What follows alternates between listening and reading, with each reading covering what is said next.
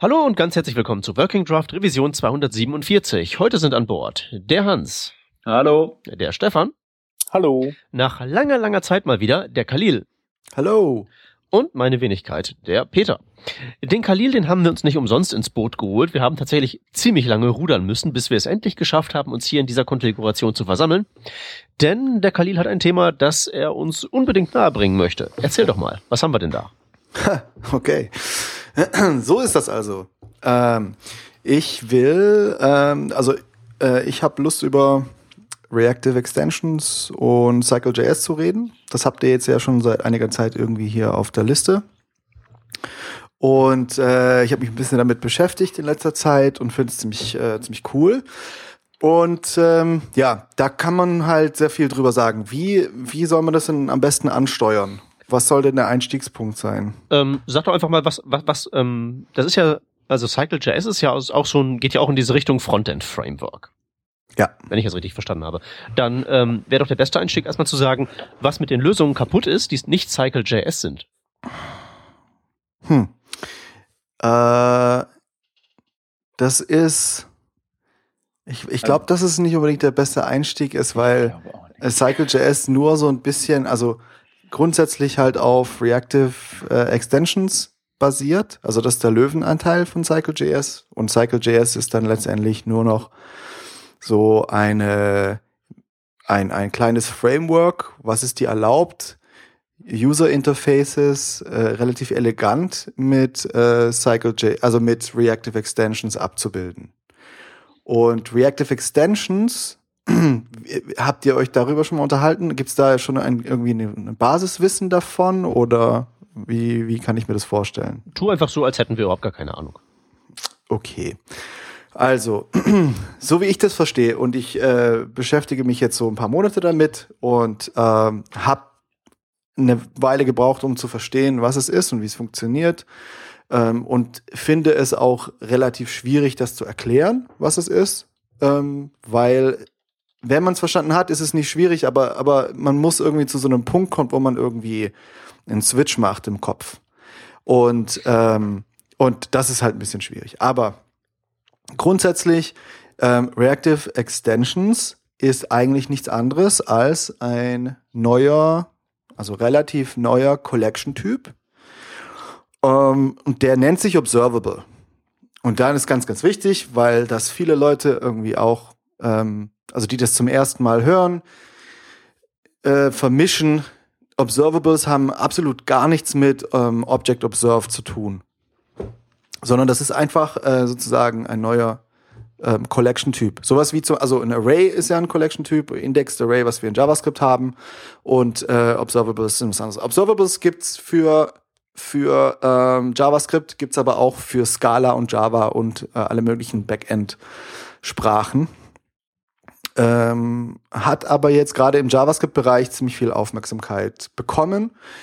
Ähm, RxJS gibt's schon seit 2010 circa. Ich glaube, da wurde es das erste Mal vorgestellt auf der JSConf in den USA. Und es hat fünf Jahre gebraucht, um irgendwie, ähm, naja, um einfach mehr Aufmerksamkeit zu bekommen. Das hat vor allem auch ähm, durch den Joffa Hussein ähm, sehr viel Aufmerksamkeit bekommen, der bei Netflix arbeitet, der davor bei Microsoft war und auch mit Reactive Extensions gearbeitet hat. Ähm, der war damals noch im Silverlight-Team und die haben irgendwie Reactive Extensions eingesetzt in Silverlight. Und ähm, er hat dann Reactive Extensions nach Netflix gebracht und letzt letztendlich die komplette neue, also diese neue UI, ich weiß nicht, ob ihr die kennt, aber da gibt's seit ein paar Monaten eine neue UI und die basiert komplett auch auf Reactive Extensions. Und ähm, das funktioniert dann auch besonders gut in Verbindung mit, mit äh, dem neuen Backend, was sie da haben, dieses Fal Falcor.js.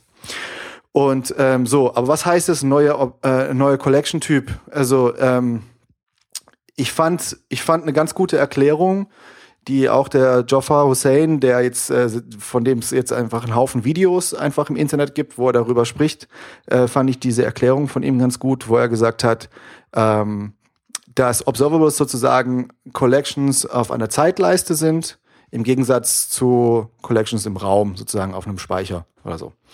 Und ähm, das kam, also dieser Gedanke kam von äh, Eric Meyer, der, der ist so ein ähm, Computer Scientist, der, der, so ein Professor, glaube ich, von Harvard oder keine Ahnung wo, und der hat auch bei Microsoft gearbeitet, um ein bisschen Praxis zu bekommen.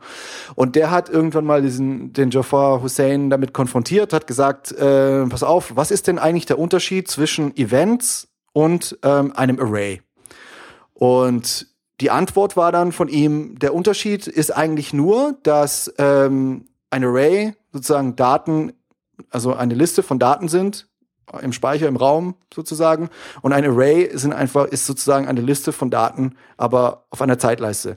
Das heißt also, wenn du zum Beispiel, wenn du dir halt Mausklicks anschaust, dann hast du, ähm, dann hast du halt nacheinander auf einer Zeitleiste bei drei Klicks oder so, kriegst du ja immer einen Satz von Daten irgendwie ein Objekt mit X-Koordinate, Y-Koordinate und hast du nicht gesehen und Target und so. Und, ähm, und wenn man das sozusagen als ein Array ähm, in, auf einer Zeitleiste betrachtet, dann hat das äh, bestimmte Konsequenzen. Also die haben, die sind halt dann drauf gekommen, letztendlich zu sagen, okay, wenn das eigentlich dasselbe ist, nur eben halt, das eine ist im Raum, das andere ist im Zeit.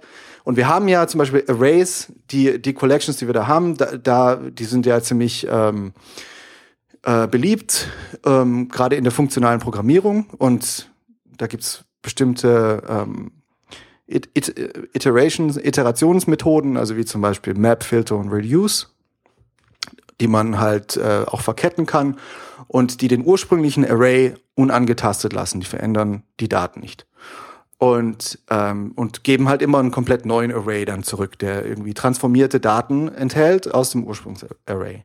Und letztendlich war dann halt der Gedanke, okay, wenn jetzt äh, Events und Arrays eigentlich gar nicht so unterschiedlich sind, warum haben wir dann nicht solche Array-Funktionen auch für Events?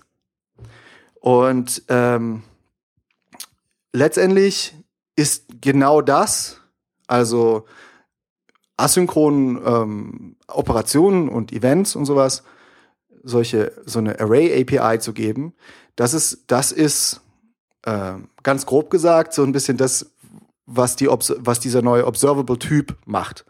Und wie man sich das halt so vorstellen kann, ist, dass man halt äh, gerade bei Reactive Extensions, das ist letztendlich eine Library, die halt im, im Kern wirklich einfach nur aus diesem Observable-Typ besteht.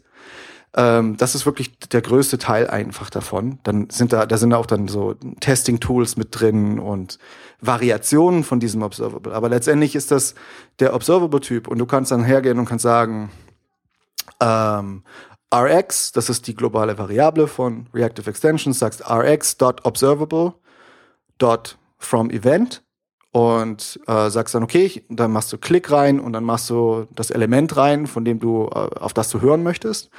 Und dann kannst du, kannst du äh, das in einer Variable speichern, dann hast du, dann hast du ein Observable aus Click-Events. Und das ist dann ähm, ähm, sozusagen, das ist dein Observable und da kannst du jetzt Array-Funktionen ähm, drauf ausführen. Das heißt, du, ähm, du kannst die Daten, die jetzt durch diese Klicks durchkommen, die, die, diese, diese Klicks, die du dann aufführst, wenn du jetzt irgendwie drei Klicks machst, mit, und die schicken dann ihr, ihr, ihren Click-Event durch mit, mit den äh, Koordinaten und dem Target und so weiter. Ähm, die kannst du jetzt genauso, diese Daten kann man jetzt genauso transformieren, wie, wie jetzt zum Beispiel Array-Daten. Also die kannst du dann irgendwie äh, buffern, die kannst du mappen, die kannst du filtern, die kannst du reducen, die kannst du ganz, ganz viele andere Sachen. Diese API ist, ist echt riesig. Und, ähm, und hast dann ganz am Schluss ein Subscribe und ganz am Schluss bei diesem Subscribe kommen dann einfach jedes Mal, wenn jemand was, wenn, wenn, dein, wenn der User klickt, kommt dann halt sozusagen ein, was Transformiertes durch. Also nicht der Original äh, Klick-Datensatz, äh, sondern irgendwas, was du damit gemacht hast. Und, ähm, und dann kannst du das direkt halt irgendwie auf die UI anwenden oder was auch immer. Ähm, und man kann halt ähm, aus verschiedenen anderen, also nicht nur aus Events, also man kann aus allen Events ein Observable machen, aber auch aus ähm, asynchronen Operationen, also irgendwie Ajax-Abfragen, Serverfragen, also aus Promises. Also du kannst, ähm, ähm, kannst äh, es gibt die Funktion from Promise auf dem ähm, RX Observable und ähm, paar andere Sachen. Es ist auch ein bisschen, ähm, hat ein bisschen mehr Möglichkeiten wie ein Promise, weil du kannst ähm, du kannst mit Du kannst ein Observable, also wenn du aus einem Promise ein Observable machst und das eine Ajax-Abfrage ist oder so, ähm, oder ein Request ist einfach, dann kannst du diesen Request abbrechen, weil du bei einem, bei einem Observable hast du drei Callbacks in deinem Subscribe. Also du kannst du hast, erzeugst ein Observable, Also kannst dann nur, ich, ich möchte nur kurz die anderen darum bitten, dass sie dazwischen grätschen, sobald sie äh, irgendwie was nicht verstehen. Ne? ja, Also Genau. bis jetzt Also- ist noch genau mein Wissensstand. okay, Hans, du bist auch noch an Bord. Ich bin an Bord. Okay. okay, gut. Äh, so, wo war ich jetzt stehen geblieben? Ja, genau. Also wir können, also mit einem Observable kannst du, ähm, kannst du sozusagen diese Daten transformieren, die dadurch durch, durch dieses Observable kommen und dann kann man, ähm, und dann hast du den Subscribe.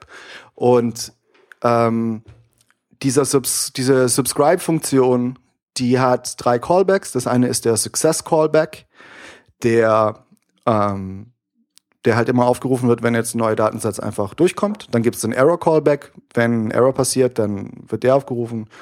Und dann gibt's den ähm, Completed Callback. Und der Completed Callback ist halt sowas, das, das, das gibt's jetzt bei Promises halt zum Beispiel. Äh, ich meine, du hast also bei Promises halt anders. Du hast, du hast ein Resolve und Reject, aber dieser dieser Completed Callback erlaubt es halt bei äh, Observables ähm, zum Beispiel äh, Requests so Promise Requests abzubrechen, was halt ein Promise nicht kann. Der resolved oder rejected halt immer und ähm, und bei dem Observable kannst du halt auch abbrechen zum Beispiel.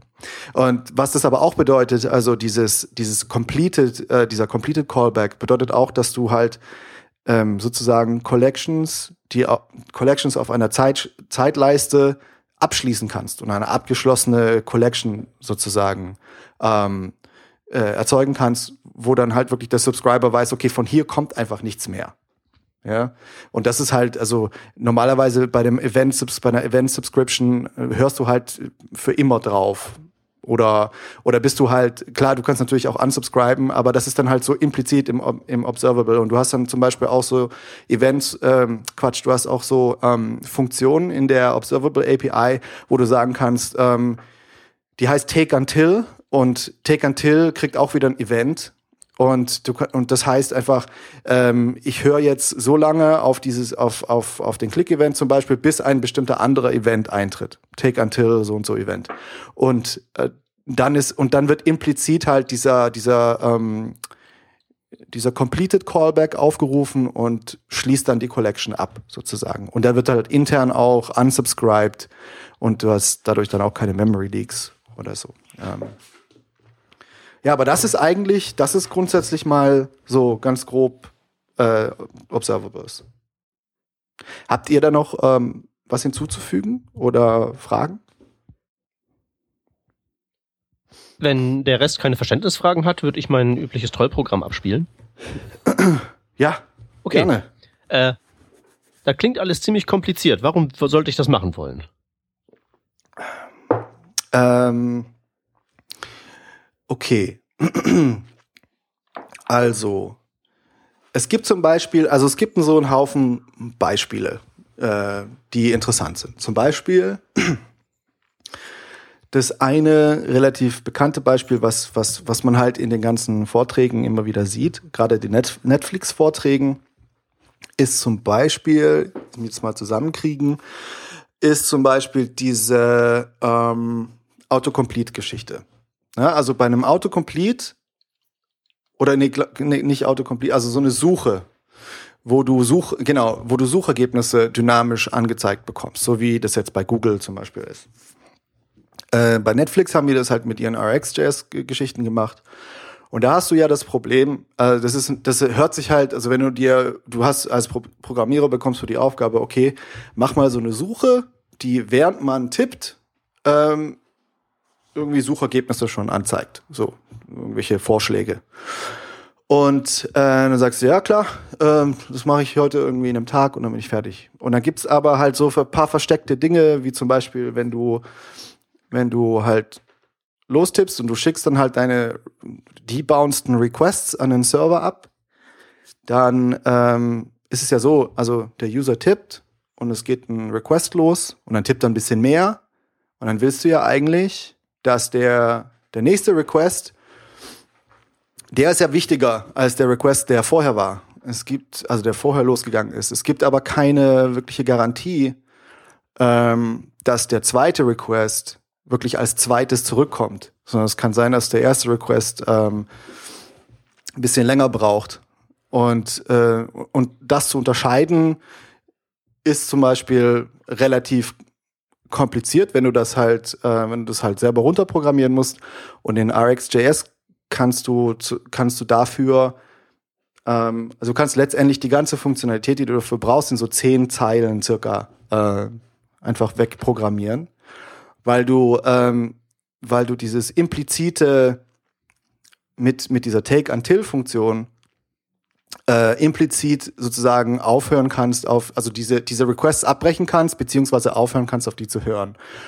Ähm, also du, du hast dann sozusagen einfach so eine Zeile. Ne? Also du, hast, du hörst auf diesen Input-Event von diesem User und die bounce das. Das heißt, ähm, du hörst, du, du willst irgendwie nur alle 200 Millisekunden wissen, was da passiert ist. Oder nee, die Bounce bedeutet, dass ähm, der User macht irgendwas und dann wird 200 Millisekunden gewartet, bis dann was durchkommt.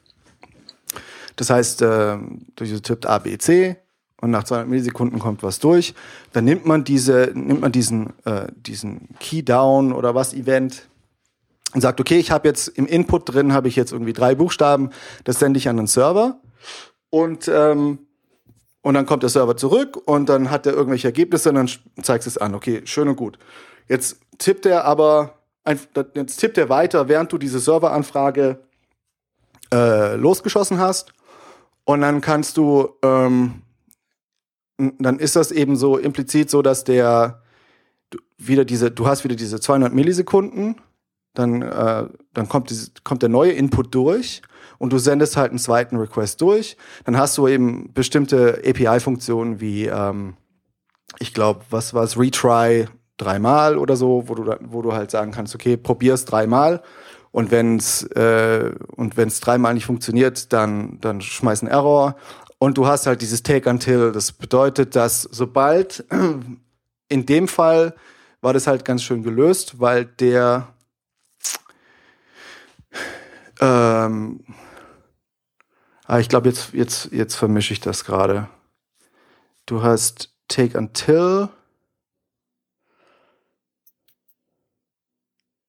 Also du hörst auf jeden Fall, ah genau, äh, du hörst halt weiterhin auf diese Key-Up ähm, und und unsubscribe, so, unsubscribes sofort an, an dem letzten, ähm, das, das, äh, genau, du hörst dann sofort nicht mehr auf diesen letzten Request, der durchgegangen ist, sondern halt auf, nur auf den neuen, den neuesten, den du absetzt. Und das passiert dann halt, das passiert halt über diese Array-Funktion ähm, oder diese Array-artigen Funktionen, ähm, alles sehr implizit und, und nimmt dir einfach auch solche ähm, solche Kopfschmerzen einfach weg, wenn es halt um solche Geschichten geht. Und da war halt einfach so der Unterschied, ähm, und, und jetzt mal ganz konkret, was, was es dir bringt, ist einfach halt, letztendlich ist es weniger Code, ähm, es, ist es ist sehr lesbar und ähm, du musst, du musst dir halt um dieses un Event un unsubscriben und wie höre ich jetzt auf diese verschiedenen ähm, Requests, die da losgegangen sind, musst du, dir, musst du dir halt selber keine Gedanken mehr machen, sondern du kannst es halt runterschreiben und es ist halt recht lesbar und letztendlich werden einfach Eventdaten äh, transformiert. Und dann kriegst du ein Ergebnis raus und das schmeißt du dann halt in die UI. Das ist halt so ein Beispiel. Das ist auch so ein Beispiel, was ich immer ganz gern bringe, wenn ich Bacon.js, was ja in die gleiche Kerbe schlägt, ähm, ja immer, immer hervor ähm, zeige. Deswegen so. Ich bin jetzt nicht derjenige, der hier, der hier überzeugt werden muss. Das geht mir jetzt so an die beiden anderen. Ah, ich nutze das Ding auch schon. Also ich, ich bin da massiv überzeugt davon. Ich, also im Moment erzählt es mir noch nichts Neues. Ne? Okay. Also ich bin da nicht ganz so weit wie ihr. Ich habe damit noch nicht gearbeitet. Ich kenne die Konzepte aber und kenne auch die groben äh, Ideen dahinter und wie man äh, das anwenden würde. Ähm, genau, also so, so weit habe ich das schon äh, verstanden. Ähm, für mich ist es, ist es halt so ein Konzept, was man im Kopf natürlich ändern muss. Du sagtest das ja auch, Khalil. Man muss ja. äh, die Art und Weise, wie man halt Software schreibt, ähm, überarbeiten, überdenken, äh, dieses Event-basierte. Aber das ist ja auch etwas, was man äh, in ganz vielen anderen Bereichen von Software ähm, natürlich jetzt, sagen wir mal, über Message Queues oder ähnliches ähm, immer wieder findet, dieses Konzept. Von daher äh, ist das schon was, was ich da auch konzeptuell schon verstehe. Ich habe es nur halt noch nicht zur Anwendung gebracht. Ja, ähm, ja, das ist doch cool. Also dann ist ja eigentlich, also auf jeden Fall in unserem Panel jetzt hier sozusagen die Hürde, ähm, die größte Hürde meiner Ansicht nach ist geschafft, weil wenn, weil wenn man das einmal halt verstanden hat, ähm, was sozusagen diese Streams sind, also ähm, ich, so wie ich das verstanden habe, ist auch Bacon.js letztendlich das gleiche wie Arcs.js. Es gibt bestimmte Unterschiede, die ich jetzt schon wieder vergessen habe, äh, irgendwelche Implementierungsunterschiede. Äh, ähm, RxJS ist, glaube ich, jetzt ein bisschen bekannter, einfach durch diesen Einsatz bei Netflix und weil auch äh, AngularJS die ähm, ähm, also diesen RxJS Observable Typ äh, direkt einbaut in Angular 2. Äh, also wirklich, also einfach copy-pasted. Also ich glaube aber von der allerneuesten Version von RxJS 5 ähm, die noch in der Mache ist, die jetzt momentan irgendwie in Alpha- oder Beta-Phase ist ähm, äh, und, und ähm, ja, wo sie gerade auch wieder irgendwelche Bugs gefunden haben. Und ähm, RxJS 5 hat halt einfach, ist weniger Code und ist performanter, hat aber letztendlich dieselbe äh, oder sehr ähnliche API. Und ähm, ob dieser Observable Typ, also dieser Jafar Hussain, der ist ja auch im, äh, im TC39 ist es. Mhm. Äh, also ja, ähm, also ja. im, im im technischen Komitee für JavaScript-Standards. Und äh, der Versuch, der arbeitet halt sehr stark daran. Und ich glaube auch die Angular-Leute, dass halt tatsächlich der Observable-Typ auch ähm, auf irgendeine Art und Weise in JavaScript, äh, JavaScript selber landet. Und da ist halt so ein bisschen RxJS so ein bisschen Referenzimplementierung mhm. oder RxJS 5 äh, vor allem. Also was ich gesehen habe im Vergleich von RxJS und Bacon, aber da, da kann ich mich natürlich total täuschen.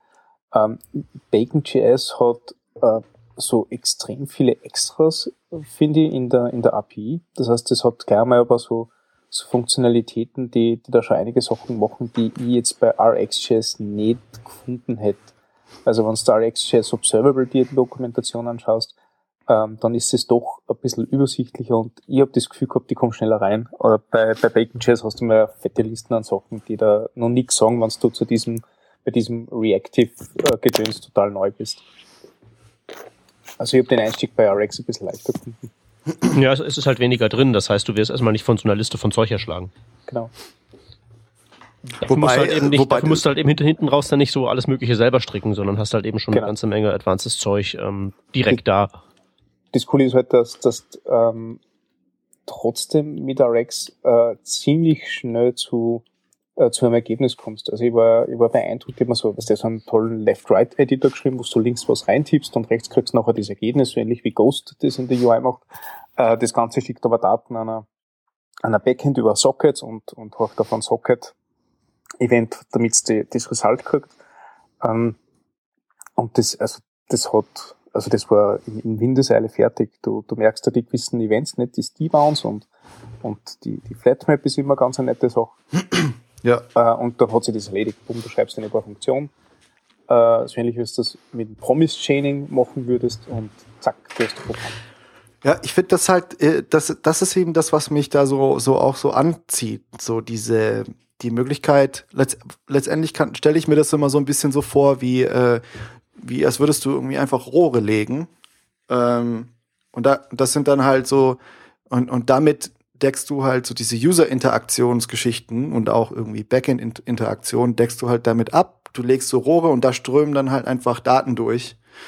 Und ähm, die kommen dann bei dir raus und dann kannst du da was machen und dann ganz am Schluss äh, hast du deine transformierten Daten und das klatschst du dann in die UI oder was irgendwie. Also es ist wie einfach so, es wird einmal so gebaut, irgendwie so ein Satz Rohre und dann streamt da Daten durch und dann ist und das war's irgendwie.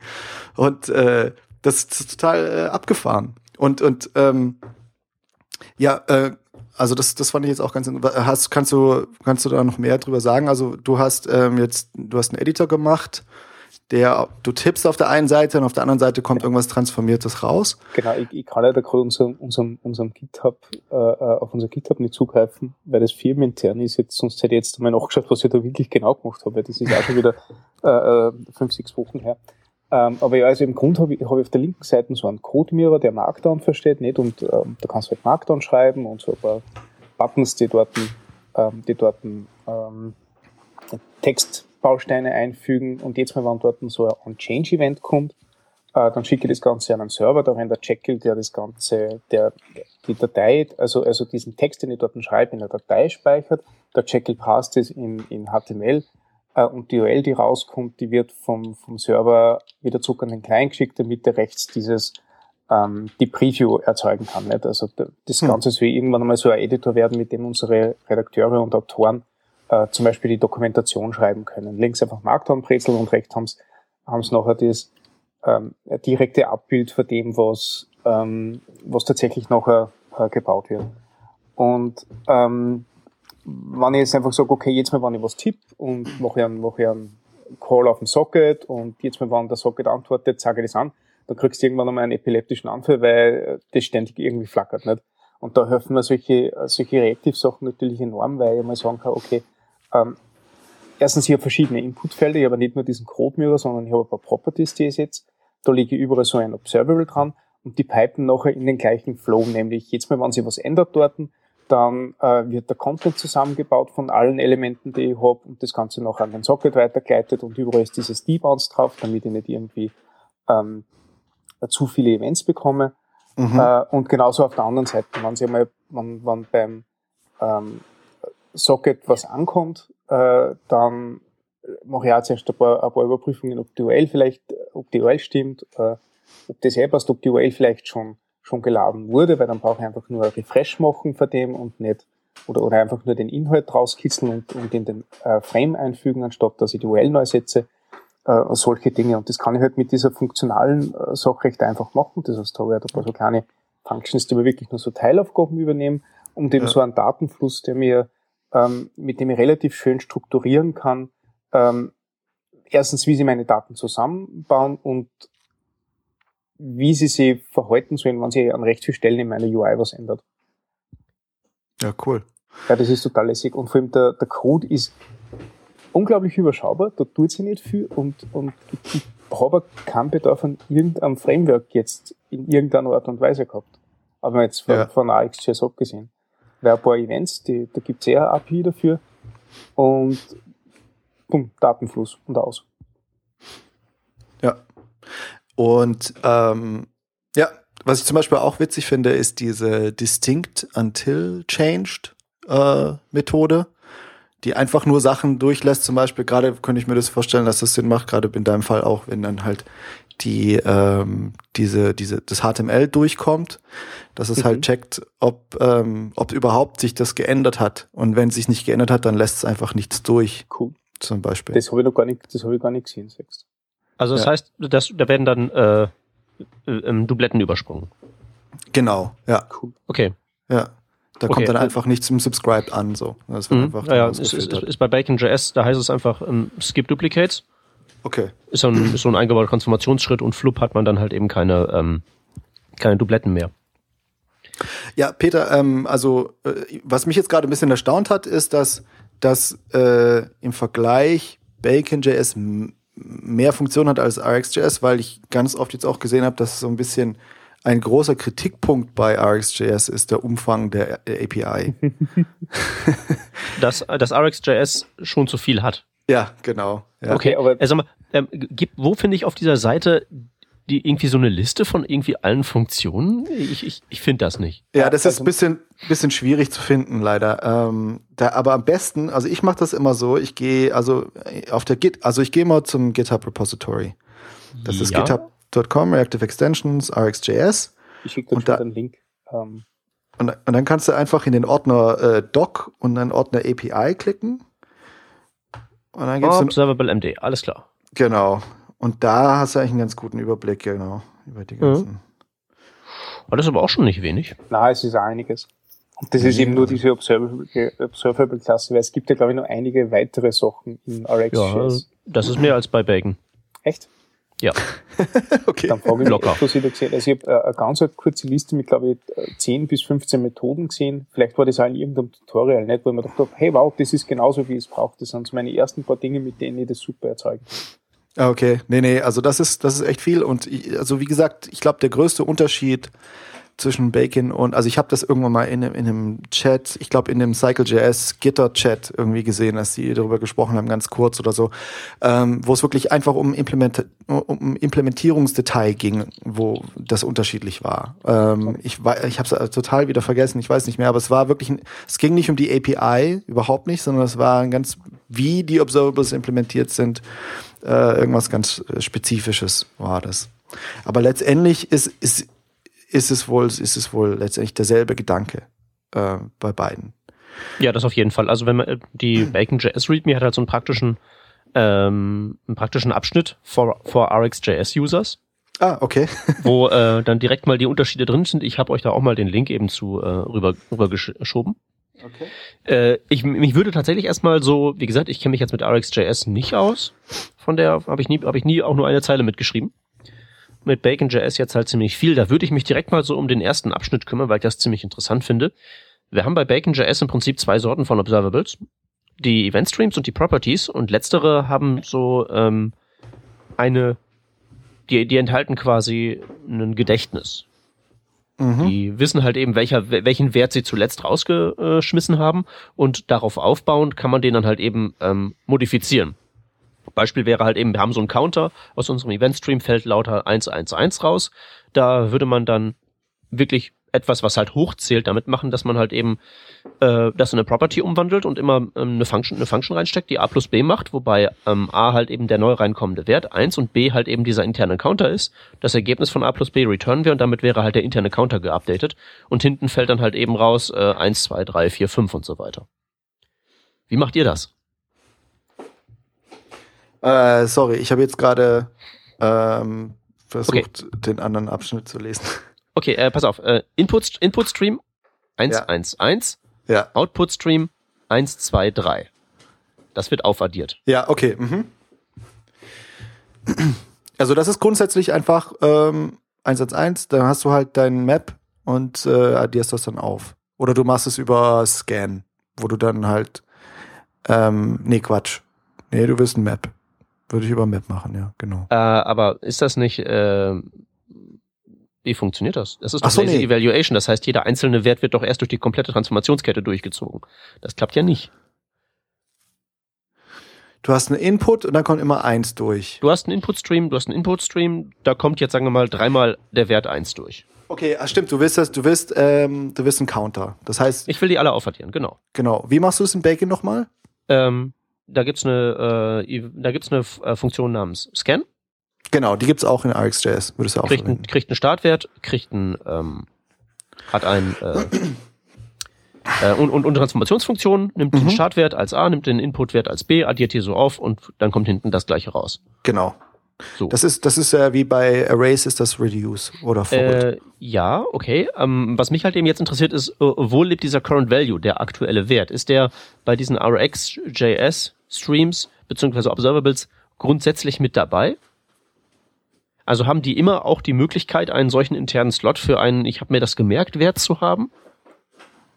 ich habe mir das gemerkt, weil ich verstehe jetzt nicht ganz genau. Der Counter hat, der Counter hat ein, ähm, hat ein Gedächtnis. Ja. Der weiß ja, was er gerade, was er zuletzt ausgespuckt hat, damit er den nächsten einkommenden Wert da drauf addieren kann. Genau, es gibt diesen akkumulierten äh, Wert. Bingo. Und der Genau. Input-Stream braucht ja nicht notwendigerweise ein Gedächtnis, weil das ja einfach nur ein dummes Ding ist. Ich imitiere halt eben einen Wert. Flup 1, Flup 1, Flup 1. Genau, ja, ja, ja, verstehe. Nee, das macht die Funk das macht die Scan-Funktion. Also die macht das implizit, die hält halt diesen State. Und, Okay, das heißt also, es gibt da diese Unterscheidung zwischen diesen Observables mit Gedächtnis und denen ohne Gedächtnis oder State jetzt nicht. Äh, nee, die gibt's nicht. Es gibt also, also da kommen wir jetzt so ein bisschen in, in Territorium, wo ich mir, wo ich ein bisschen wackelig oder auch sehr wac- wackelig bin. Also es gibt bei ähm, Observables und ich sehe das hier gerade, also bei RxJS gibt's gibt's den, ähm, das Konzept von Hot Observables und Cold Observables. Und äh, es gibt die Möglichkeit, ähm, es gibt Replays, die man machen kann.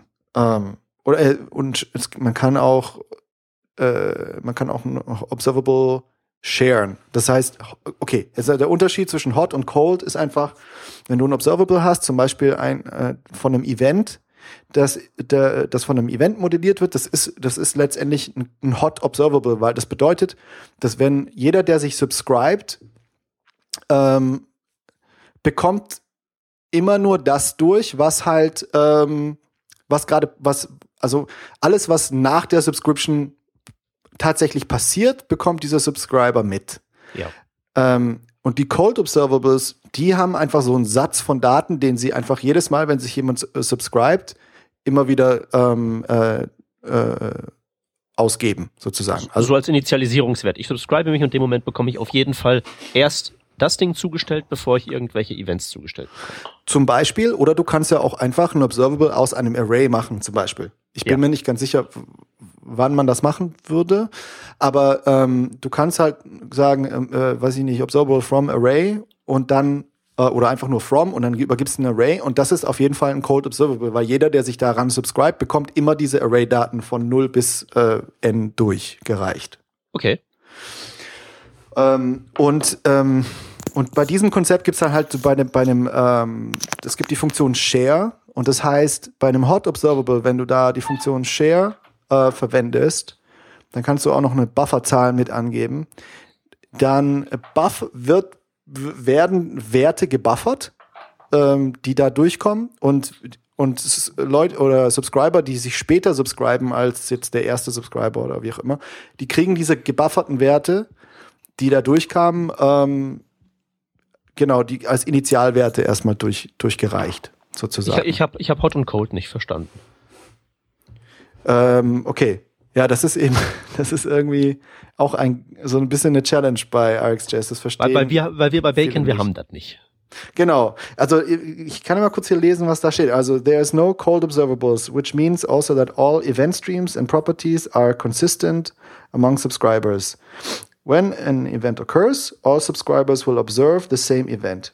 If you're experienced with RxJS, you've probably bumped into some what the fucks related to cold observables and inconsistent output from streams constructed using scan and start with. None of that will happen with Bacon.js. So, und jetzt erklär mir mal, was mir da entgeht. Ja, äh, nee, das, das kann ich dir nicht sagen. Ob das jetzt, weil ich habe da wirklich zu wenig Erfahrung mit. Also ähm, wann und was jetzt der Unterschied ist und was daran gut oder schlecht ist oder wie auch immer. Also da dazu müsste ich viel mehr Erfahrung damit haben. Das weiß ich jetzt nicht. Das ist wie gesagt so ein Territorium. Also ich verwende ArcsJS, selber verwenden es ähm, ähm, bei uns in unserer in unserer Applikation, die wir schreiben, bei der Arbeit. Ähm, aber das ist einfach was, womit ich noch nicht wirklich äh, konfrontiert war oder irgendwelche Probleme hatte. Aber wie gesagt, grundsätzlich, man kann sich das, ähm, ich habe mal ein Beispiel gesehen, das vielleicht ein bisschen hilft, auch ähm, das zu verstehen. Und wie gesagt, also Pros und Cons, da kann ich dir gar nichts dazu sagen. Ähm, das ein, also ein Beispiel war zum Beispiel, es gibt zum Beispiel, du kannst dir ein Observable machen aus einem, aus einem Timer zum Beispiel, ähm, wo dann einfach, äh, du sagst einfach, äh, jede, weiß ich nicht, 100, äh, alle So, 200 so, Meter, so, so, ein, so ein Intervall wird halt eben Wert X rausgehauen. Genau, jeden, genau. Du hast ein Intervall und da kommt dann immer irgendwas durch. Und dann kannst du, ähm, kannst du auch sagen, okay, äh, du hast dann einen Subscriber, der subscribt sich halt von Anfang an dran. Und dann hast du einen Subscriber, der subscribt sich eher, erst nach 500 Millisekunden Mhm. zum Beispiel. Und bei dem Hot Observable ist es dann halt so, dass dann der, der Subs Subscriber, also wenn da jetzt irgendwie was hochgezählt wird, zum Beispiel im Intervall 1, 2, 3, 4, 5, 6, dann der, der bei dem Hot, Observable kriegt der Subscriber, der sich nach 500 Millisekunden subscribt, dann halt irgendwie nur diese 5 und die 6 mit und nicht 1, 2, 3, 4, 5, äh, 1, 2, 3, 4. Und bei dem Cold Observable wird er halt von Anfang an einfach äh, dann 1, 2, 3, 4, 5 auch mitbekommen, dann halt zeitversetzt. Also auch wenn er sich, wenn er sich zu sp- spät subscribt, entgeht ihm nichts. Richtig, genau. Das ist ein Cold Observable. Das, genau. Genau. Und Okay, was, Moment, und jetzt hast du gesagt, zeitversetzt. Was heißt das? Führt das Ding sozusagen wirklich Buch über alle Events, die es jemals rausgehauen hat, inklusive der Zeitdimension? Oder kriege ich als Spätsubscriber instantan alle nachgereicht? Oder sind die weiterhin genauso zeitlich getrennt, wie das gewesen wäre, wenn ich von Anfang an subscribed gewesen wäre?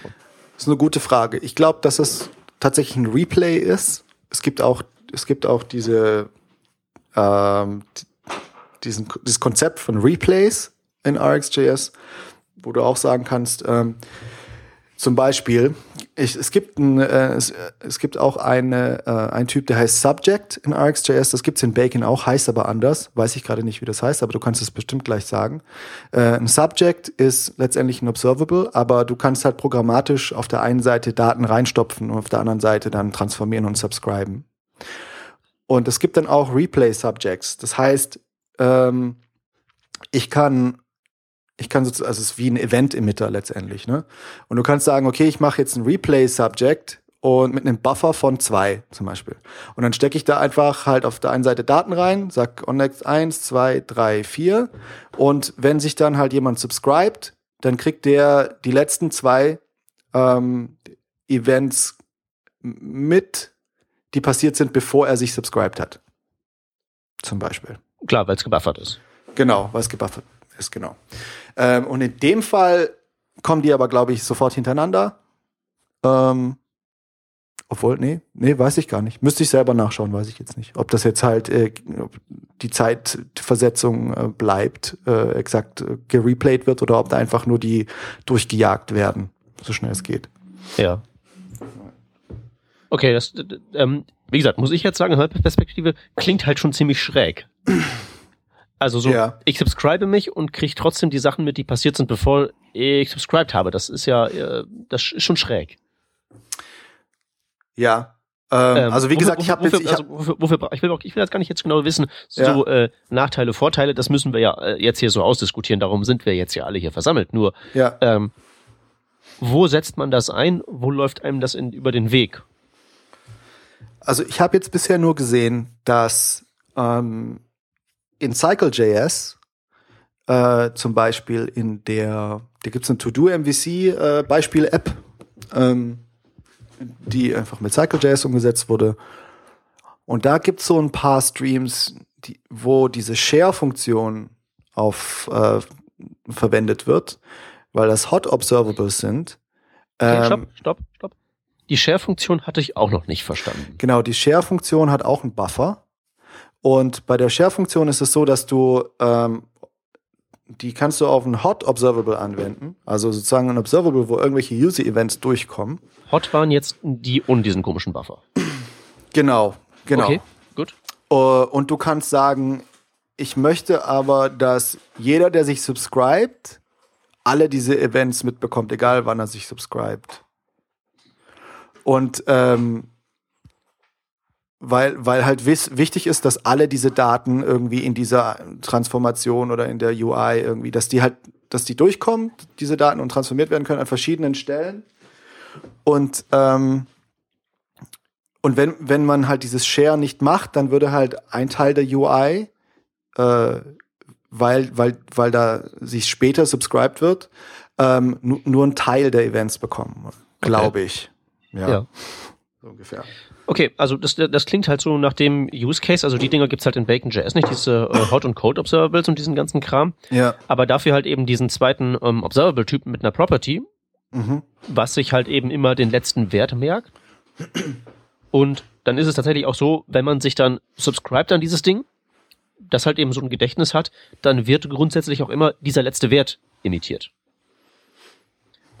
Und das da musst du auch nochmal erklären. Also du ähm, hast du hast einen genau. Observable-Typ, der der merkt sich immer den der letzten Wert, der passiert ist. Genau, Oder? also wir hatten ja vorhin diese, ich habe ja vorhin diese diese Erklärung ähm, haben wollen, wo lebt der State bei sowas, ähm, was Scan produziert. Ja.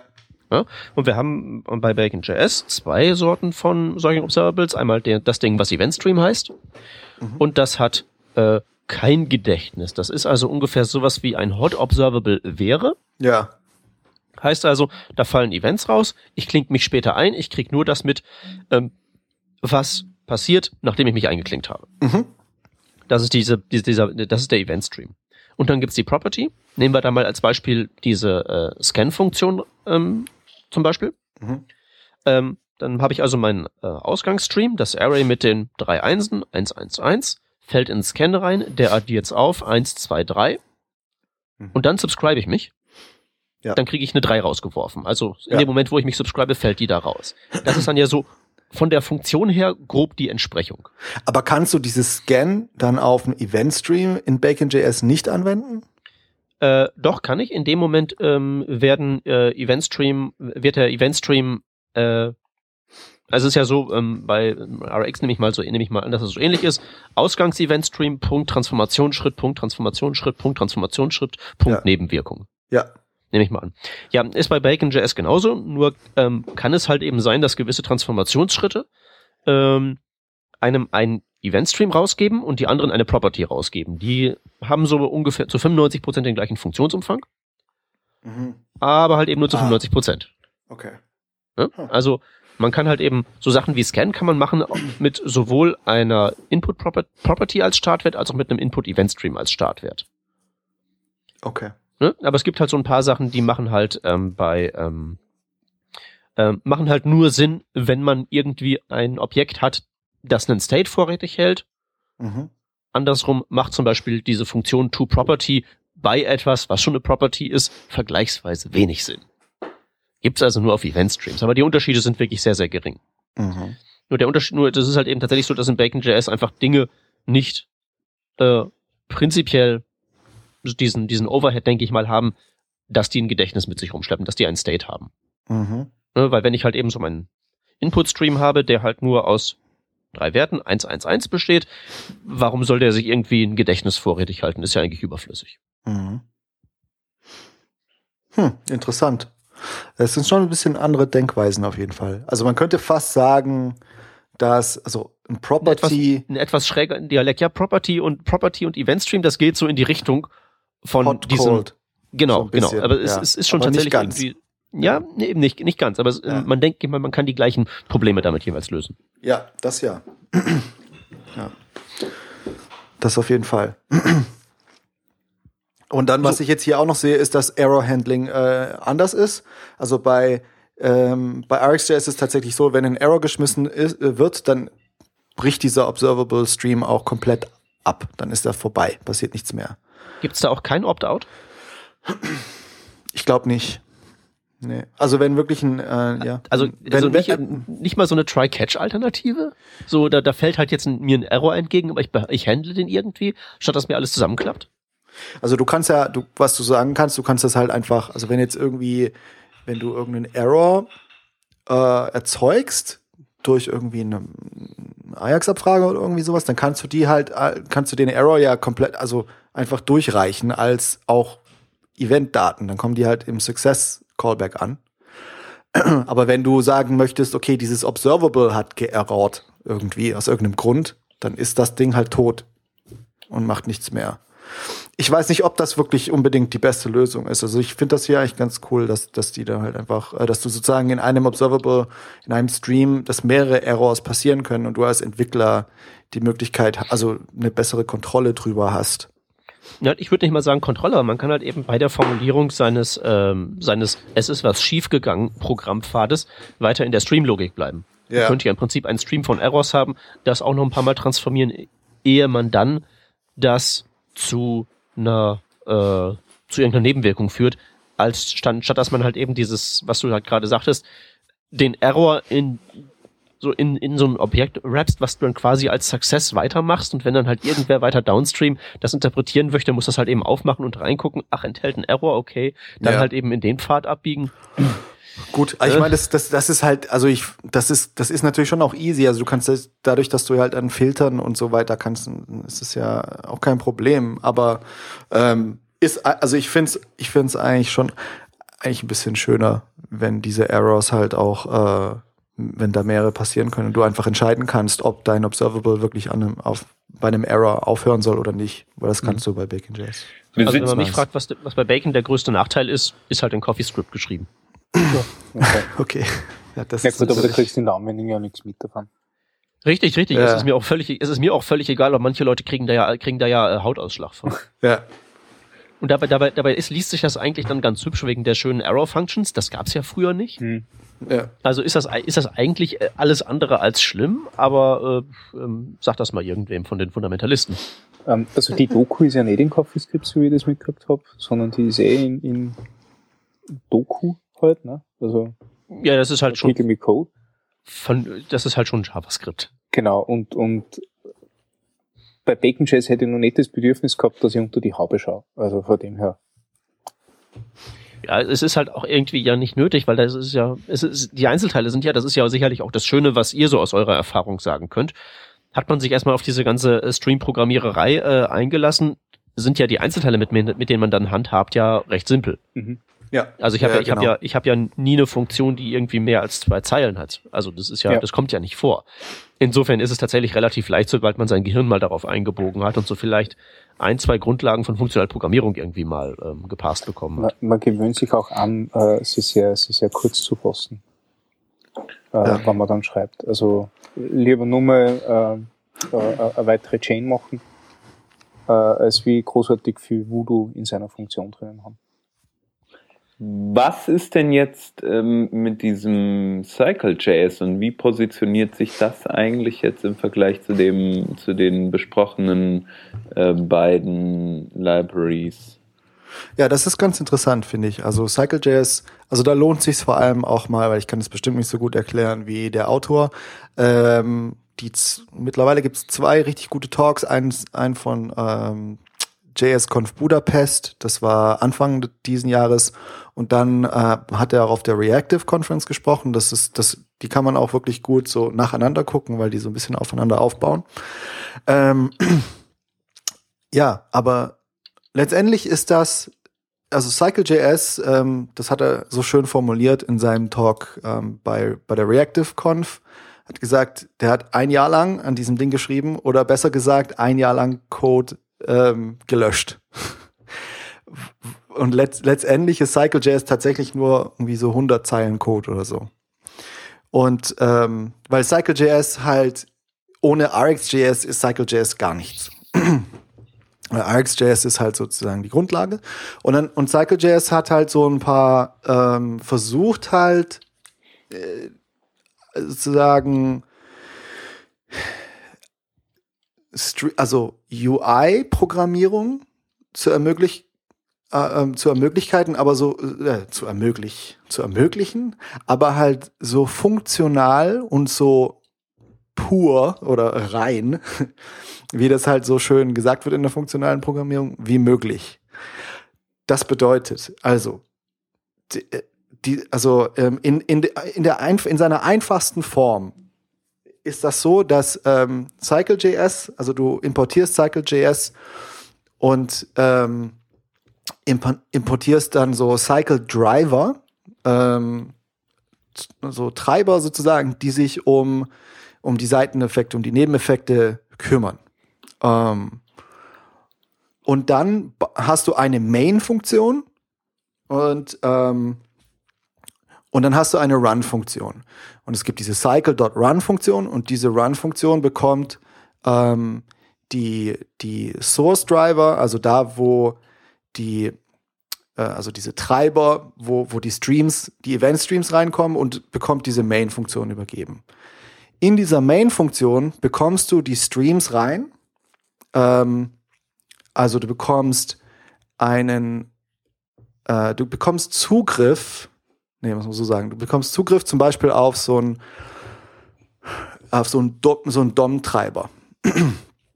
ähm, und kannst dann halt, kannst dann, kannst dann in deiner Main-Funktion sagen, dom, dom.select äh, select und dann übergibst du da irgendwie äh, eine ID oder eine Klasse und kannst dann halt sagen, auf, äh, auf ein Input-Element äh, Element oder so und hörst da auf irgendwelche Input-Events. Vielleicht So. können wir da noch mal auf eine auf eine gewisse Art und Weise eher High-Level drauf gucken. Ähm, Ja. wo Also wir sind jetzt sehr, sehr stark, verlieren uns oder sind da sehr stark in Implementierungsdetails. Ähm, Ja. aber was, welchen Mehrwert bietet mir als Programmierer denn ähm, jetzt konkret äh, äh, React, äh, Entschuldigung, Cycle.js Ich hätte noch eine dümmere Frage, wenn ich die dazwischen schieben darf. Ja, sofort, wenn ich fertig bin, äh, im Gegensatz zu der äh, RxJS-Implementierung. Und jetzt du, sorry Peter. Nee, nee. Äh, pass auf, pass auf, bevor du antwortest, sag mir lieber mal, weil das habe ich nicht verstanden. was mache ich mit dem Ding eigentlich? Ja, okay, pass auf. Ich versuche Also, ich nee, versuch's nee, nee, nee, nicht, wie, nicht wie ich es bediene, sondern so, Ja, ja. was mache ich damit? So mit, Ja, mit ja. React beschreibe ich Komponenten oder so, auf dem Niveau. Ja, genau. Ähm, okay.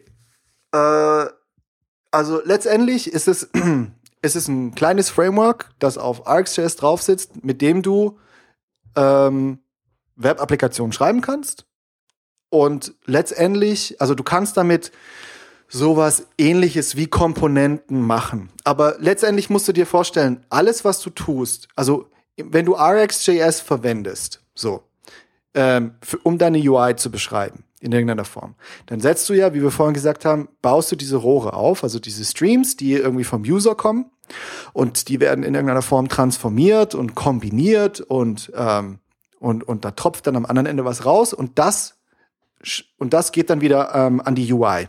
Ja, das, be- das be- beschreibt ja so einen Zyklus, also so, ein- so einen Kreis. Ne? Also er sieht halt, der sieht halt die, die, die, also der, der User spricht sozusagen mit deiner Applikation durch seine Interaktion und deine Applikation äh, transformiert diese, in, diese, ähm, diese Interaktions-Events in irgendeiner Form und spricht dann wiederum mit dem User, antwortet über, ähm, über, äh, über DOM.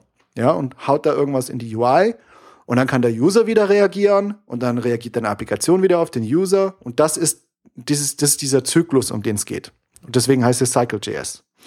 Und du kannst halt mit in Cycle.js, das alles, was es tut, es erlaubt dir halt, ähm, RxJS-Applikationen zu schreiben ähm, auf eine Art und, und, und abstrahiert die, äh, die, die Nebeneffekte ähm, oder isoliert die Nebeneffekte in diesen Treibern. Das bedeutet, Okay. Das ist also, ich kann mir das also, stelle mir das also mehr so vor wie eine Art äh, Pattern, das ich anwende, um sozusagen auf eine festgelegte kanonische Art und Weise die Nebenwirkungen meiner Streams ähm, am Ende zu beschreiben. Äh, genau. Also die werden in diesen Treibern beschreiben und da gibt's dann halt einfach auch schon ein paar, da musst du nicht alles neu schreiben, sondern für, also du kannst direkt mit dem DOM, also und innerhalb, und was halt, das, was daran schön ist, äh, in meinen Augen, also wenn die Applikation, die du ähm, programmierst, also die, ähm, die Streams, die du beschreibst, die reinkommen vom User und so weiter und, ähm, und das DOM, das du dann wiederum ausgibst, du, das gibt, du, du, du konzentrierst dich in deiner Haupt, in deinen Hauptfunktionen, ähm, die du da schreibst, diese Main-Funktionen in Cycle.js, konzentrierst du dich nur auf dieses Transformieren der Daten und, ähm, und dieses ganze Subscriben passiert dann einfach nicht in deiner Applikation, sondern in den Treibern. Und das passi passiert dann auch implizit und du musst dich nicht drum kümmern. Das heißt, du kannst sozusagen deine Streams orchestrieren, ja, und das ist alles, worum du dich halt letztendlich kümmern musst.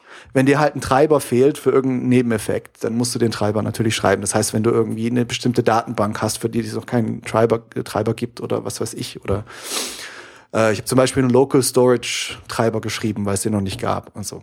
Ähm, Mhm.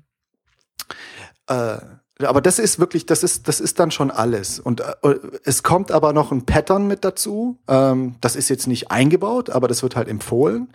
Und der nennt das Pattern Model View Intent. Und ähm, hört sich jetzt so ähnlich an wie äh, Model View Controller, hat aber damit überhaupt nichts zu tun. Ähm, und das bedeutet halt, also, äh, was für ihn, was für ihn ähm, es fängt eigentlich mit Intent an. Also was für ihn Intent ist, ist, da beschreibst du in der Intent-Funktion, und das ist einfach eine pure Funktion, die einfach nur Observables zurückgibt. Ähm, dort beschreibst du die Intention des Users. Deswegen Intent, also ne, wenn irgendwie, also dort baust du sozusagen deine ganzen Event-Streams auf, dein Input und Click-Event und dies und was auch immer. Und dann übergibst du äh, deine, deine Intent-Funktion, übergibst du an die Model-Funktion und in der Model-Funktion empfängst du halt diese Intent-Streams und transformierst die Daten.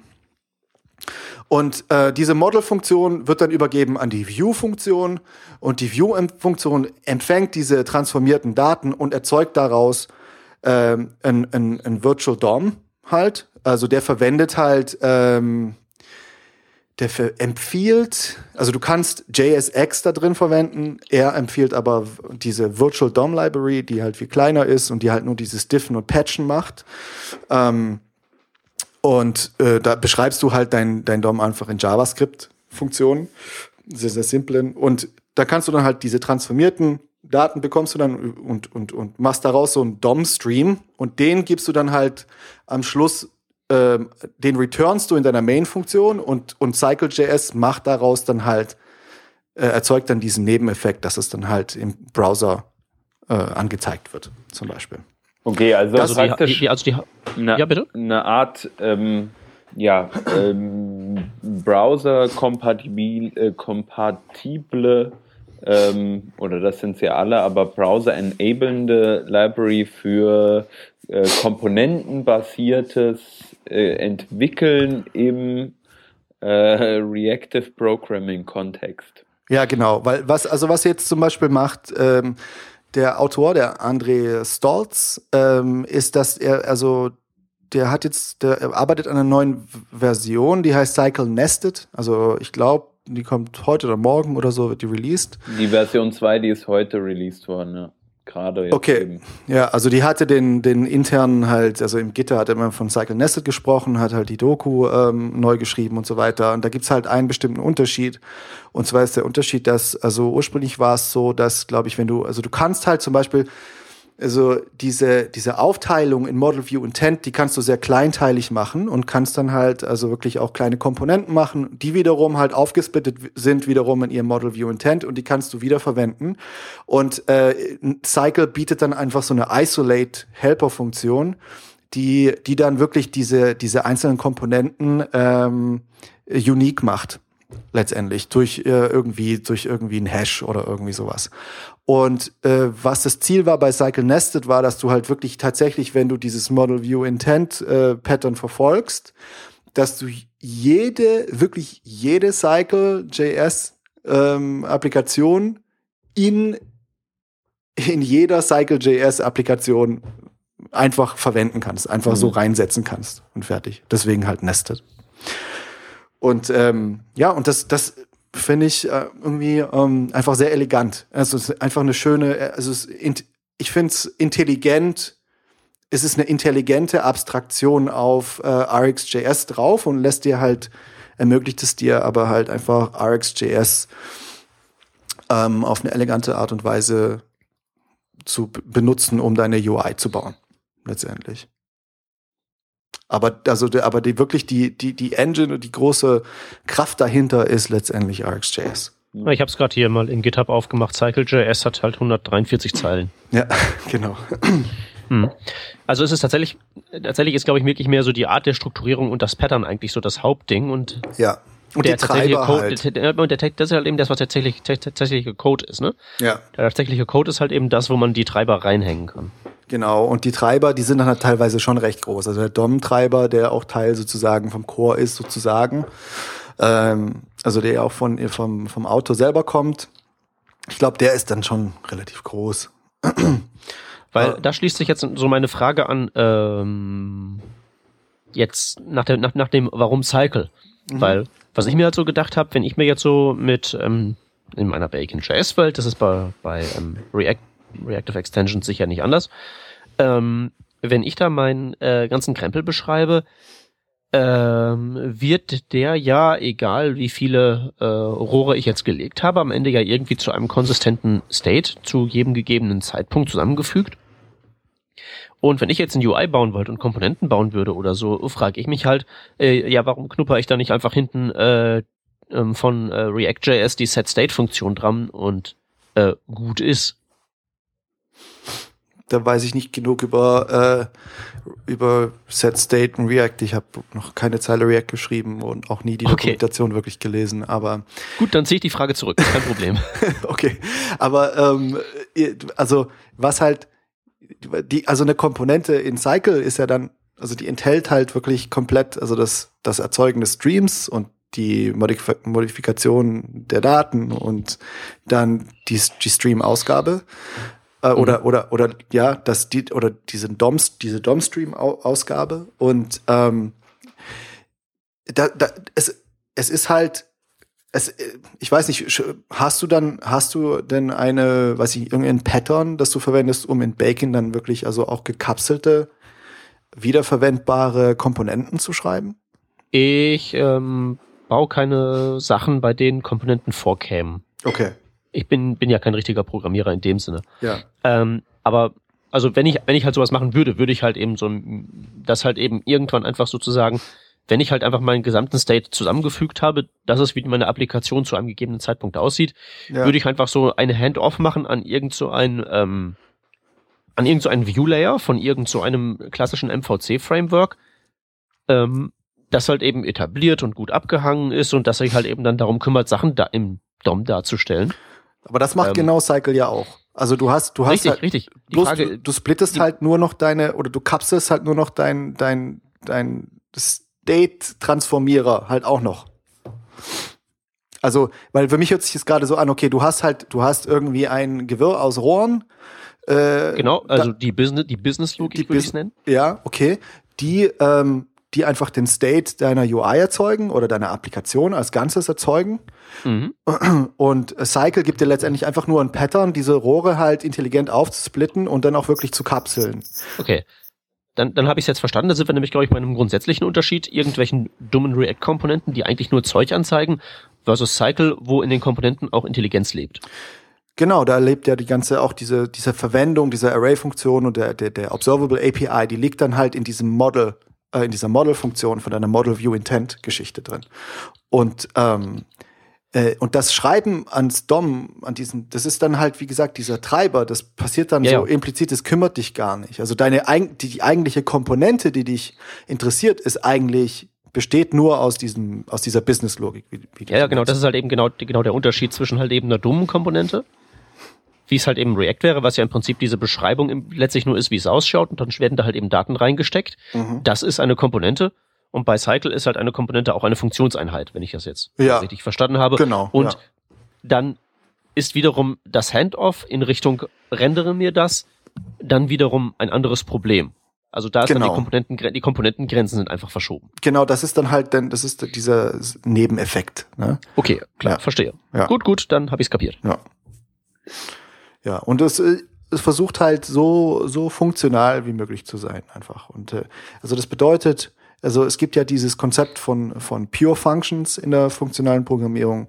Das bedeutet, dass, ähm, so wie ich das verstehe, ich bin da, ich bin in diesem Thema auch relativ neu, aber so wie ich das verstehe, bedeutet es einfach, dass das ist eine Funktion, die keine Nebeneffekte hat und einen Wert zurückgibt. Und diese Funktion nimmt Parameter an und jedes, und wenn du, e- e- egal zu welchem Zeitpunkt du dieser Funktion bestimmte Parameter übergibst, muss, wenn es dieselben Parameter sind, auch immer genau das gleiche rauskommen. Es muss halt zu, zu 100 Prozent äh, voraussehbar sein. Und das macht halt, ähm, das macht Test, Testen einfacher, es macht dieses, äh, die, dieses Nachdenken oder das Konzeptionieren oder das Zusammensetzen von diesen Funktionen und den Überblick bewahren, ähm, äh, erleichtert das. Also es, äh, funktionale Programmierung hat Aber so. das ist doch eigentlich keine Funktion von Cycle.js. Das fällt ja aus. RxJS direkt raus. Äh, das ist richtig, aber was Cycle.js macht, es, es äh, isoliert ja diese Seiteneffekte weg. Das bedeutet, dass alles, was du, also da, wo du deinen Grips reinsteckst, das ist ja diese Main-Funktion, diese Transformierung der Daten, ähm, da hast du halt, ich glaube, das ist halt auch ein Feature oder, oder was auch so ein bisschen dahinter steckt, warum das entstanden ist. Einfach nur den Wunsch, ähm, so funktional wie möglich zu arbeiten und deine Hauptaufmerksamkeit auf das Transformieren der Daten zu legen, aber auf eine, auf eine funktionale Art und Weise. Das heißt, du hast halt in deiner Main-Funktion hast du niemals irgendwo einen Subscribe drin, wo du irgendeinen Nebeneffekt auf, äh, auf, äh, ausführst. Sondern es ist alles ganz deklarativ und es ist alles ähm, äh, und es ähm, soll einfach auch helfen, einfach komplexe ähm, Applikationen ähm, besser zu managen letztendlich. Weil das ist ja das, was Ja, ja, funktionale Programmierung äh, lösen soll. Ja gut, aber da würde, kann man jetzt dann letztlich drüber streiten, ob es wirklich einen relevanten Unterschied macht, ähm, ob man jetzt den, die Nebenwirkungen darüber realisiert, dass man im Prinzip im Falle von Cycle so ein Handoff eines ähm, Resultatstreams macht. Ähm, oder im Falle von jetzt dem, was ich gemacht hätte, ähm, Bacon und React zu verknuppern, am Ende halt eben diesen Handoff macht, indem man am Ende sagt, so hier, äh, äh, on Value, also Nebeneffekt, ist Ja. halt die Set, die Set State Funktion. Ja. Ähm, ich glaube, der, der Wert von der, der Wert von Cycle ist dann wirklich mehr so in diesem Pattern und dieser bestimmten Komponentenkonzeption. Genau, und einfach auch, dass da halt schon Arbeit gemacht wurde. So, ne? Also du musst halt das nicht selber schreiben, so zum Beispiel. Also gerade diese die bestimmte Driver, die sehr üblich sind. Also Ja. oder Seiteneffekte, die ausgelöst werden sollen, die üblich sind. Das kommt dann, das, damit, da müssten wir jetzt dann das Fass darüber aufmachen, wie komplex die sein müssten, je nachdem. Ja. Bei DOM möglicherweise sehr, wenn ich da aber React hinten dran hänge, möglicherweise nicht mehr. Aber ich habe so den Eindruck, dass der Hans ganz dringend irgendwo hin muss. Nee, weg muss der nicht. Ich frage mich nur, ob es, ähm, also äh, für mich ist es nicht äh, ersichtlich, ähm, also wir sprechen sehr, sehr stark über Implementierungsdetails. Ähm, die können natürlich äh, interessant sein für äh, Leute, die sich jetzt stark auch mit der Thematik auseinandersetzen. Ähm, der, für mich ist nur zum Beispiel die, also mir leuchten diese kleinen äh, Sachen nicht so ein, beispielsweise. Ähm, von daher ist es für mich natürlich die Frage jetzt, äh, wie sinnvoll ist da, ist da diese Diskussion und sollte man da nicht äh, eventuell nochmal einen Deep Dive oder ein, ähm, sage ich mal, detaillierte ähm, Folge 2 für Interessierte sozusagen machen. Ich denke, ähm, was wir aber ja geklärt haben, ist äh, die Art und Weise, ähm, was diese Tools, die äh, drei, die wir jetzt hauptsächlich hier genannt haben, tun. Ähm, auch wie CycleJS da nochmal im Kontext ähm, oder auch in einem, in einem Vergleich zu anderen Applikationen anzusetzen ist. Äh, gibt's denn ähm, denn eine Quelle, Khalil, wo du sagen würdest oder einer irgendeiner sagen würde, äh, das ist jetzt was da sollte man auf jeden Fall gehen, wenn man hingehen, wenn man mehr äh, tiefer noch in das Thema jetzt oder richtig in das Thema einsteigen will, wenn man da noch nicht noch nicht tief drin ist. Ja, ähm, wie gesagt, diese zwei Talks, die ich vorher genannt habe, die würde ich Mhm. ganz, ganz klar empfehlen. Ähm, ich, ich würde aber noch ganz gerne so auf dem, ähm, auf dem high, höheren Level dann ähm, ähm, noch kurz anfügen. Was ich interessant finde, ist, ähm, dass alles, was da jetzt passiert ist, also mit diesem, mit React und Flux und Redux und, ähm, und jetzt mit Cycle.js auch, ist dieser Einzug ähm, von, funkt von funktionalen oder Fun Prinzipien der funktionalen Programmierung in, in die UI-Programmierung rein. Ne? Also der Gedanke bei React ist ja letztendlich, deine UI ist, ist das Resultat einer reinen Funktion, ähm, die State und Action reinkriegt und das erzeugt immer die gleiche UI. Und, ähm, und bei, bei, bei RxJS und Cycle wird das halt wird es halt versucht, ein bisschen weiter zu treiben. Und es geht, und ähm, das ist zum Beispiel auch was gerade, was bei äh, AngularJS halt Einzug hält und äh, eigentlich so ein bisschen angekommen ist in überhaupt allen Frameworks. So, ne? Und auch diese, diese Unidirectional Data Flow, also dieser Datenfluss in eine, in eine Richtung. Ne? Der User macht irgendwas und dann kommt das über irgendwelche Actions bei irgendwelchen State äh, Transformierern oder State ähm, Händlern irgendwie an und das wird dann wiederum an die UI übergeben, diesen, diesen, diesen, diesen, diesen Kreis. Der wird halt ähm, in, in Cycle.js wird der abgebildet halt in, in jeder einzelnen Komponente hast du diesen Fluss. In, in, in, in React ähm, ist, hast du es im Flux-Pattern oder im Redux-Pattern. Und dass das halt so, dass sich das gerade überall wiederholt und ähm, dass dass einfach funktionale Programmierung so so irgendwie gerade so so in 2015 irgendwie das die UI Entwicklung im Web irgendwie voll eingenommen hat übernommen hat. Ich glaube ist nicht irgendwie ist nicht unbedingt allen so klar dass das dass das alles irgendwie schon alles da war und von dort kommt und so weiter. Und das finde ich halt ganz interessant und äh, das wollte ich einfach nur noch mal äh, wollte ich nur mal darauf hinweisen und das halt äh, deswegen ich, das sind halt einfach so auch so Details glaube ich also da geht man immer gleich in die Implementierung rein weil ich glaube richtig den den Vorteil irgendwie von von der Anwendung einer einer äh, rigiden funktionalen Programmierung wenn es um um UI State und so weiter geht das zu- das muss man, glaube ich, äh, vor allem erleben und ausprobieren. Das kann man, glaube ich, nicht einfach durch, wenn es einem erzählt wird, verstehen unbedingt. Ja, ich würde dir, glaube ich, in, äh, in allen Punkten, die du gerade genannt hast, äh, mehr oder minder vehement widersprechen, aber ich glaube, Hans hat nur noch 4% Akku. ja, deswegen hat okay. vielleicht kurz gepoltert gerade, damit ich äh, dem entgegenwirke, äh, nämlich den Strom mal angeschlossen. okay. Wir haben aber noch einen Link. Also, also machen wir da jetzt den Deckel drauf, oder wie? So, so total kalt. 4% Akku? Willst du es drauf ankommen lassen? Nee, wie gesagt, ist jetzt angeschlossen. Ja, das ist doch, das ist doch ein Mac. Woher weiß ich denn, dass da das Kabel funktioniert? Äh, ich, ich denke aber. Los, Stefan, gib Gas. Okay, äh, ganz, ganz kurz, bevor der Hans uns wegkippt, oder sein Akku. Ähm, wir haben einen Link, ähm, beziehungsweise zwei Links in an so einem Paket. Ähm, es gibt ein nettes Tool, Node.js-Tool, das nennt sich StyleLint. Äh, das ganze Ding ähm, ist auf PostCSS basierend und analysiert eure Style Sheets ähm, auf, auf Stylefehler. Das ist jetzt ein bisschen weit hergeholt. Also ihr kennt so Sachen wie JSLint oder ESLint und das Ganze jetzt für CSS. Nachdem PostCSS quasi alles parsen kann, äh, was irgendwie nur entfernt nach CSS aussieht, äh, kann man damit natürlich auch alles linken, was irgendwie noch äh, nach CSS aussieht. Sie haben einen sehr netten Modus für SAS-Files, das heißt, wenn, wenn das eher ein Ding ist, könnt ihr das genauso damit überprüfen. Äh, und ein weiteres Tool, das man, das in diesem Kosmos herumschwebt, das quasi ein Plugin ist dafür oder Konfiguration ist dafür, das ist der BEM-Linter.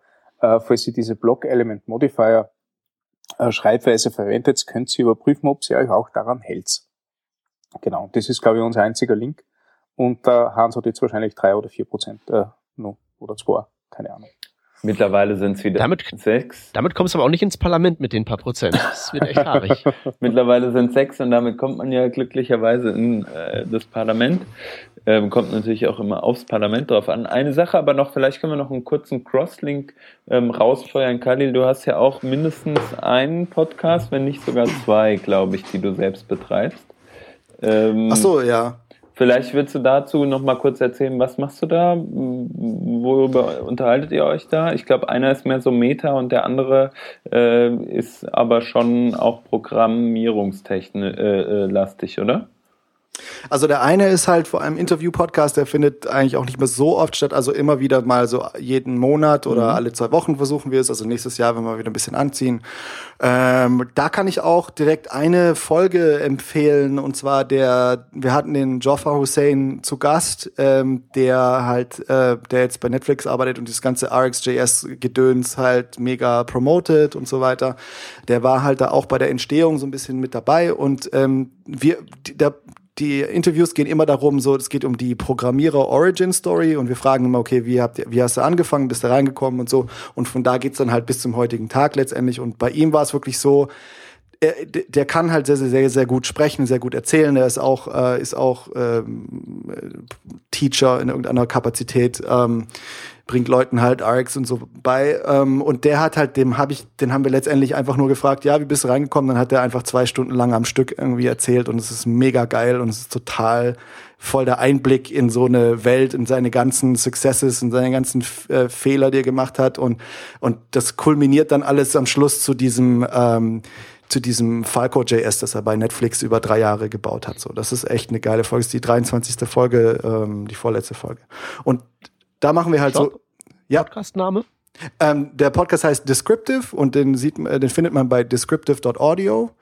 Und äh, dann haben wir noch einen anderen Podcast, ähm, der ist reactive.audio und den findet man bei reactive.audio und das ist ein Panel letztendlich äh, das aus mir, dem Henning Glattergötz, der auch bei Descriptive co-hostet und der äh, Raquel Velez besteht. Die Raquel arbeitet bei NPM und wir treffen uns einmal die Woche und äh, sprechen einfach über Sachen, die wir gelernt haben oder äh, die passiert sind in der letzten Woche. Und es äh, geht meistens auch äh, geht um Programmierung und Culture und ähm, so cool coolen Shit. Und der den schaffen wir gerade wirklich jede Woche ähm, aufzunehmen und ähm, haben so einen kleinen Slack Chat und so und das kommt irgendwie ganz gut an. Also das ist echt ganz ganz nice ich bin totaler Fan. Ich höre mir jede Folge. Also ja, cool. gerade von dem Reactive. Den, den anderen da, äh, Descriptive, da verpasse ich dann immer die Folge. äh, und, und die Interviews sind ja wirklich sehr, sehr umfangreich. Also da muss ja die Person so interessant sein, dass man das noch anhört. Aber Reactive ja, höre ich jede lang. Woche, das ist total spitze. Cool, das freut mich voll. Sehr schön. Ähm, ja, Khalil, äh, cool, dass du bei uns warst. Cool, dass wir ähm, so viel über Reactive Programming gesprochen haben. Eventuell kann man da wirklich auch noch mal äh, eine Diskussionsrunde Nummer zwei starten, eventuell auch mal eine Sonderedition ähm, für, für tieferen Einstieg in die Materie. Ähm, ansonsten wird man dich wahrscheinlich bei uns auch irgendwie mal wieder hören, vielleicht zu einem anderen Thema oder da halt auch nochmal vertiefend.